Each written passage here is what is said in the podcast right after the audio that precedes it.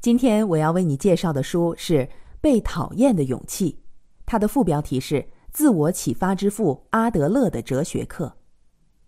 很多人都害怕被别人讨厌，希望喜欢自己的人越多越好。但是这本书呢，要告诉你的就是如何鼓起勇气被别人讨厌。这是不是听起来有点奇怪哈？为什么要教人勇敢的被讨厌呢？著名心理学家阿德勒就认为，我们生活中的烦恼大多来自于追求别人的认可。我们总是在意别人的看法，反而呢让自己活得不自由。如果能不害怕被别人讨厌，我们就能承担起生活的责任，去追求自己想要的幸福。所以呢，被讨厌的勇气正是拥有幸福生活的关键。阿德勒是奥地利著名心理学家，和弗洛伊德、荣格并称为心理学三大巨头。童年的阿德勒长得又矮又丑，而且体弱多病，从小呢就不受父母喜欢。他小时候啊还出过车祸，生过几次大病，好几次差点死掉。阿德勒的童年可以说是在死亡与自卑的阴影下度过的，这段经历也深深影响了他的心理学思想。阿德勒非常重视自我的价值和影响力，认为决定人们生活的不是过去的经历，而是我们对事物的看法和行为背后的目的。所以呢，阿德勒又被称为现代自我心理学之父。不过呢，阿德勒呢毕竟是一百多年前的人，对于普通读者来说，他的书啊多少有点距离感，有点难懂。这本《被讨厌的勇气》的作者呢是两位日本人，一位叫岸见一郎。他是研究阿德勒心理学的专家，同时呢，也为许多日本青年人做过心理辅导。另一位作者叫古贺史健，出版过多部畅销书。在这本书里呢，他们让一位烦恼缠身的年轻人去拜访一位智慧的哲学家，通过这两个人之间的对话来阐释阿德勒心理学思想在当代社会的应用。这本书不仅探讨了人们现实生活中的各种烦恼，还提供了不少解决方法。被讨厌的勇气出版之后，获得了许多人的喜欢。它是2014年日本亚马逊的销售冠军，还在2017年被改编成日剧，在富士电视台播放。这本书呢，在国内也获得了许多心理咨询师的推荐。如果你被自卑感或者其他人际关系问题所困扰，相信它呢能给你带来很大的启发。好，下面呢我会从三个重点为你介绍本书的主要内容：第一，如何用勇气主宰人生；第二，如何摆脱人际关系的烦恼；第三，勇气来自何处。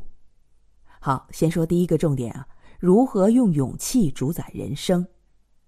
阿德勒的心理学是勇气的心理学。他认为每个人都是自己人生的主宰，只要有勇气，现在就可以改变自己的生活，拥有幸福。勇气是解决生活中一切烦恼的基础。阿德勒的这个观点很有颠覆性，因为呢，人们常常认为自己现在的生活是被过去的经历所决定的。比如呢，网上有一个热门问题，就是询问童年阴影会不会伴随一生。一万多个回答里啊，大多数人都用亲身经历表示，童年受到的伤害还在影响现在的自己。这种观点呢，也被称为原因论，最早是由弗洛伊德提出来的，现在呢也被许多人接受。但是阿德勒完全否定原因论，他认为，如果现在的生活真的由过去的经历决定，那他就必然无法改变。因为一个人不可能穿越时间去改变已经成为事实的过去，或者是让自己免于受伤。另外呢，原因论也没法解释一个事实，就是许多人虽然小时候也经历过很痛苦的事情，但是长大之后呢，并没有出现心理问题。比如哈，有这么一个故事，就是有一对兄弟，他们的母亲很早去世，父亲呢成天喝酒，也不关心兄弟俩，于是哥哥奋发图强。弟弟呢，则自甘堕落。过了十几年，哥哥已经成为成功人士，弟弟却因为酒后伤人被关进了监狱。有记者去采访他们，问是什么让他们成为现在这样的人呢？兄弟俩给出了同样的答案：摊上这么个父亲，不这样我还能怎样？现实中呢，我们也经常遇到这样的问题。成长经历相似的人，性格却完全不同，有的外向，有的内向，有的乐观，有的悲观。中国有句俗话叫“一样米养百样人”，就是形容这种情况的。这是为什么呢？阿德勒认为呢，真正决定我们感受的，不是发生在我们身上的客观事情，而是我们自己对事情的主观看法。同样是口渴时候看到半杯水啊，有的人会欢呼：“哇，幸好还有半杯水！”有的人呢则会悲叹：“哎呀，怎么只有半杯水了？”我们以为是这半杯水让自己高兴或者失望，但真正的原因是我们主观上怎么看待这半杯水。因此呢，只要我们改变看法，生活自然会发生翻天覆地的变化。阿德勒从这一点出发，得出了解释人们行为的另一套理论，叫目的论。目的论的观点呢是这样的：我们做任何事情，不是因为过去的经历。而是因为我们现在有想要达到的目的，所以呢，主动选择了现在的生活。比如说哈，我们努力学习是为了好成绩，努力工作呢是为了多挣钱。但阿德勒的目的论涵盖面更广，在他看来呢，一切行为都是被某种目的驱动，只是很多时候啊，我们没有意识到这些目的的存在而已。比如哈，吃饭的时候，服务员打翻了你的饮料，你大发雷霆。可能呢，你会说，我真的没什么目的啊，实在是情绪上来了，控制不住自己。那，请你想象一下，如果打翻饮料的是你的老板，你会大发雷霆吗？应该不会了吧。所以呢，看起来无法掌控的情绪，其实也是受控制的。我们会对服务员发怒，因为呢，我们的目的是让他尽快道歉。发怒呢，只是达成目的的工具而已。对于老板，我们压根儿不想让他道歉，当然也就不会发脾气了。又比如哈，有的人因为小时候父母老吵架而留下童年阴影，从此呢对结婚产生恐惧，不愿意和别人交往。阿德勒呢并不否认糟糕的家庭环境会影响孩子的心理状况，但是他认为，如果一个人真的想要摆脱负面影响，就可以选择不去受影响。如果他现在依然无法与人交往，这也是他自己的选择，背后一定有着其他目的。听到这里哈，一些人可能会有些生气。我明明这么痛苦，你居然还说这是我自己的选择？为什么我要这么折磨自己啊？阿德勒的回答是呢，理由有很多，可能是他害怕与人交往之后被别人伤害，也可能呢是因为他习惯了单身状态，对于和别人建立亲密关系、改变自己的生活状态有些不安。所以呢，干脆选择了逃避。总之呢，不论我们有没有意识到，一切行为的背后都有着现在的目的，而这些目的呢，最终让我们选择了现在的生活。过去的经历虽然会对现在有影响，但归根到底，决定我们现在生活的还是我们自己。这种观点呢，听起来让人有些不爽。因为好像是在说各种烦恼和痛苦都是自作自受，但是呢，换个角度想想哈，虽然把生活的问题都归到别人头上是一件很爽的事情，但是这同时也就意味着我们的生活好坏都取决于别人，这又该是多么悲惨呢？好，听到这里呢，你大概明白了为什么阿德勒心理学被称为勇气的心理学了吧？我们经常会思考。有哪些方法能解决生活中的问题？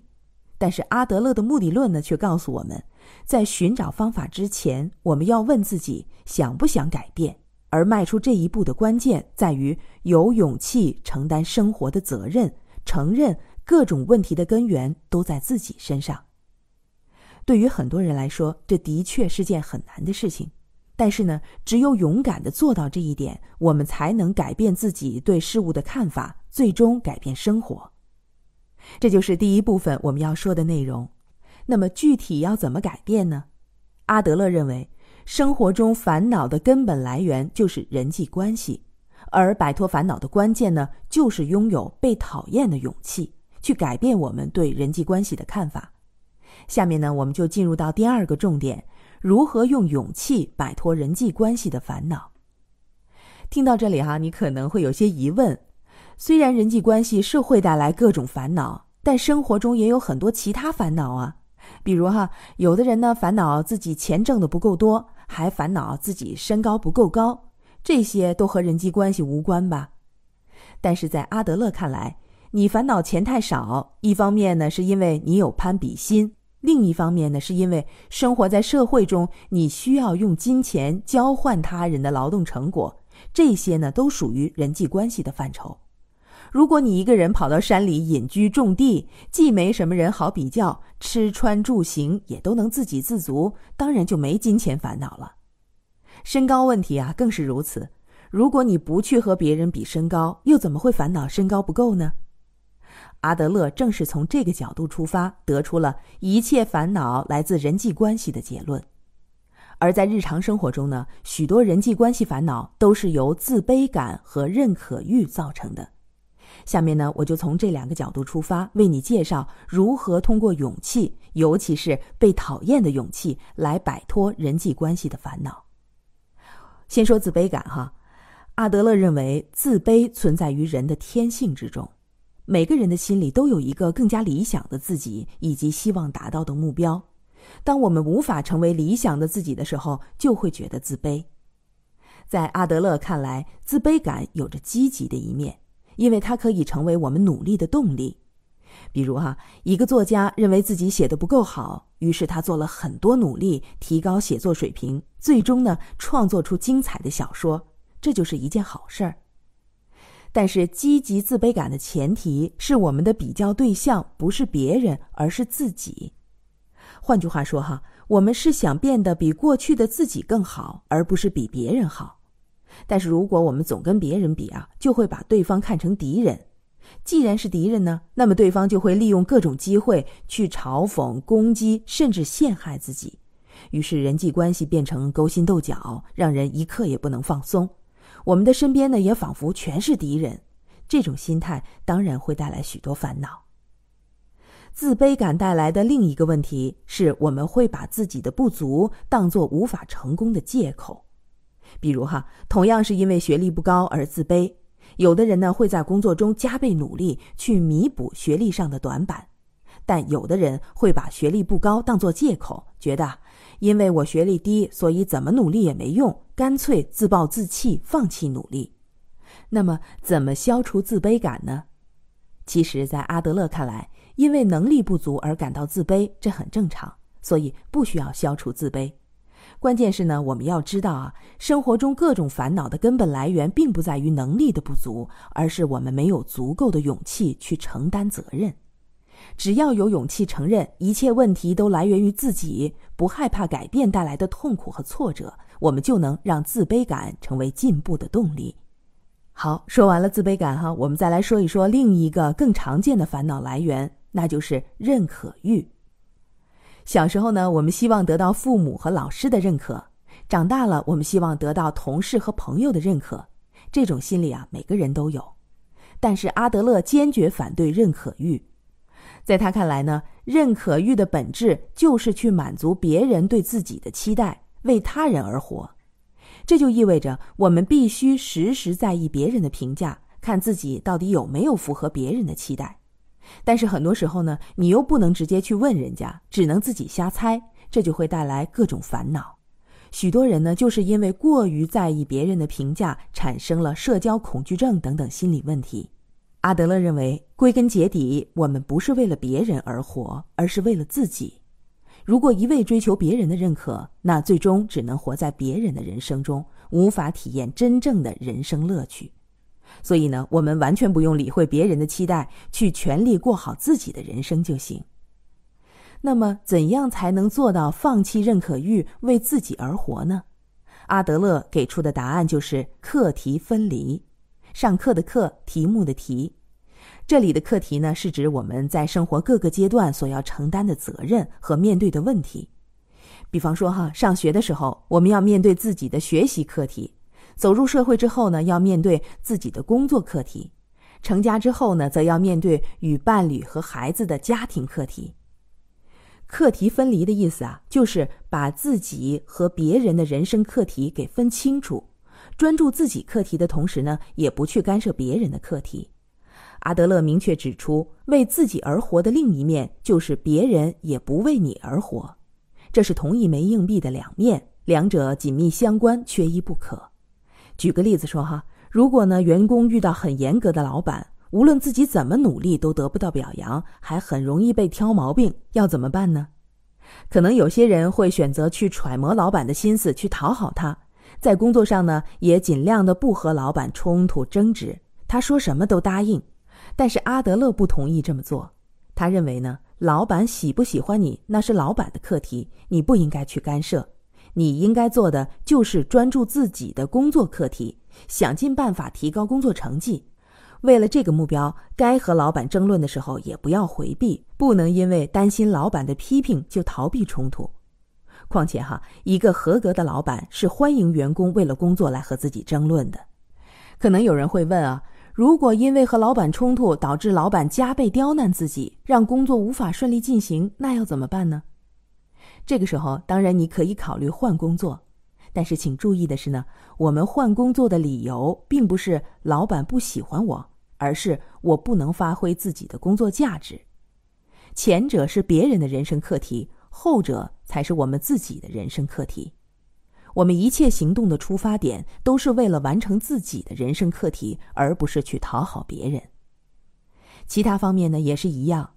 如果我们下定决心要摆脱认可欲，为自己而活，那就不应该去在意别人的评价，因为别人怎么评价我们，这是别人的人生课题，我们不应该去干涉。否则呢，就又变成了追求认可欲。不过哈，想要得到别人的认可呢，是人类的天性。想要真的做到不理会别人的评价呀，阿德勒认为最重要的就是拥有被讨厌的勇气。想不被别人讨厌，就意味着要八面玲珑的讨好身边所有人，这是一种最不自由的生活，也是最不可能实现的生活。只有当我们有勇气，不害怕被人讨厌，不追求别人认可的时候，才能真正的做到课题分离，从而获得自由的生活。换句话说呢，被讨厌的勇气就是我们追求自由的象征。好，说到这里呢，我们总结一下第二部分的观点。生活中各种烦恼都来自人际关系，而人际关系烦恼的两大来源呢是自卑感和认可欲。对于自卑感，阿德勒认为我们要注意比较的对象应该是和过去的自己，而不是别人。同时呢，要有勇气承担起自己的人生责任，让自卑感成为自己努力的动力，而不是不努力的借口。对于认可欲。阿德勒给出的建议呢，是要做到课题分离，让自己不去干涉别人的课题，专心在自己的人生课题上来获得真正的自由生活。而做到课题分离的关键，就是拥有被讨厌的勇气。听到这里啊，你会发现在阿德勒心理学里呢，勇气有着非常重要的地位，是解决所有问题的基础。那么，怎样才能拥有勇气呢？下面呢，我们就进入到第三个重点：勇气来自何处？阿德勒的答案是：勇气来自共同体感觉。所谓共同体感觉，简单来说，就是把别人看成自己的伙伴，在为伙伴做贡献的过程中，体验到自我价值。而人只有在感到自己有价值的时候，才可以获得勇气。要建立共同体感觉呢，需要做到三点，分别是自我接纳。他者信赖和他者贡献，这里的他者就是他人的意思啊。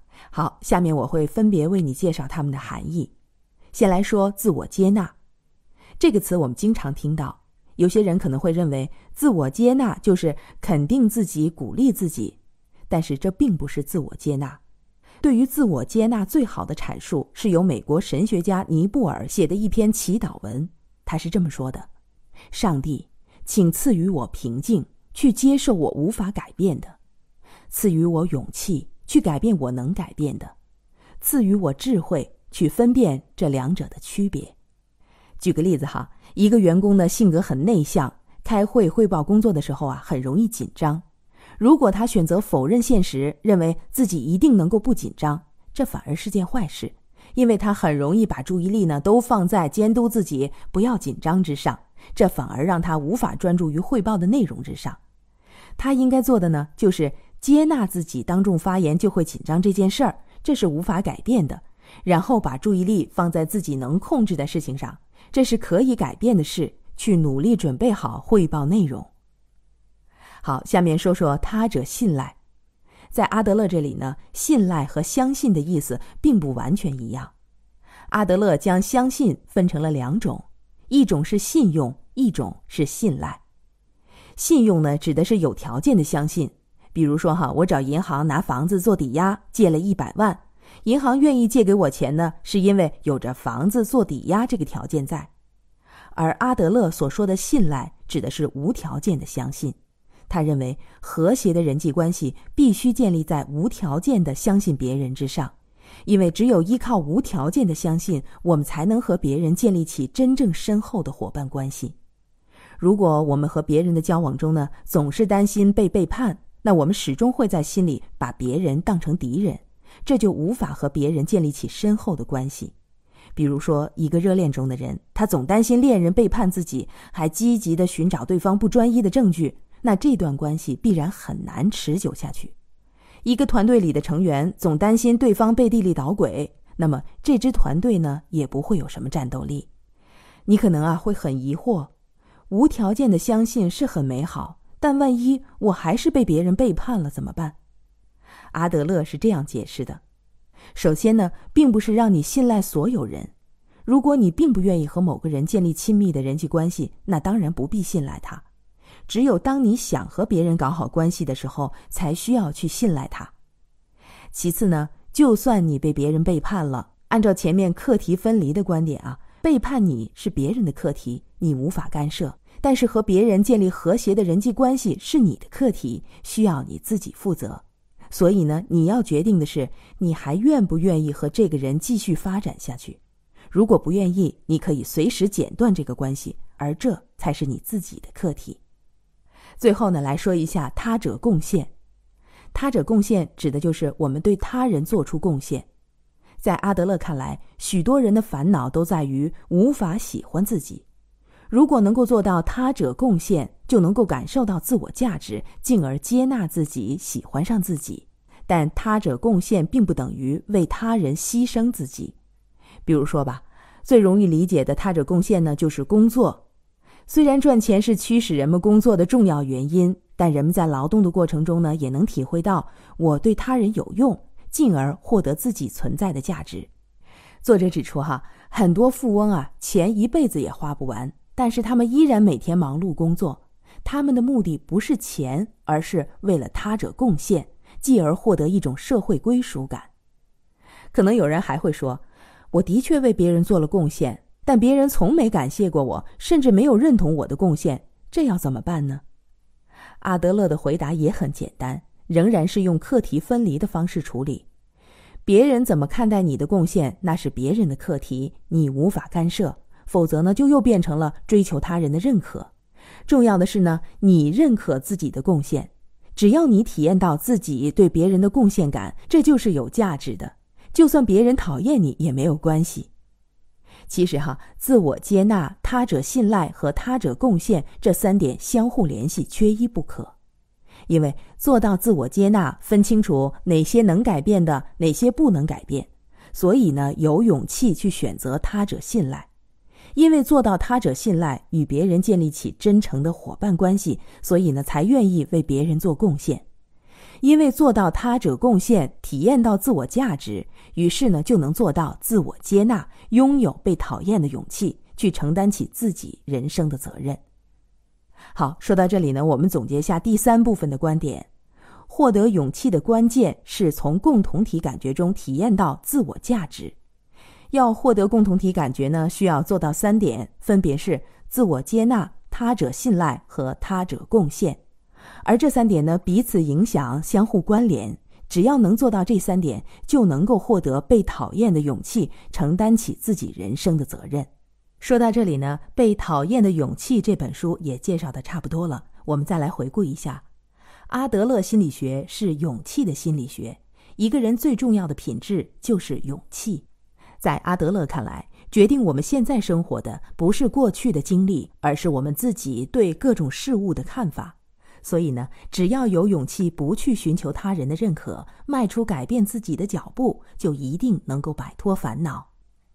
而生活中的烦恼呢，都来自人际关系。为了摆脱烦恼，我们要有勇气承担自己的人生责任，不要把自卑感当成自己无法成功的借口，而是要让自卑感成为努力的动力。同时呢，我们要拥有被讨厌的勇气。用课题分离的方式摆脱对他人认可欲的追求，专注在自己的人生课题上。而勇气来源于自我价值感，我们可以通过自我接纳、他者信赖和他者贡献这三点，在和别人的共同体伙伴关系中体验到自我价值，最终获得勇气。好，《被讨厌的勇气》这本书就为你解读到这里。听书笔记在音频下方，我们明天见。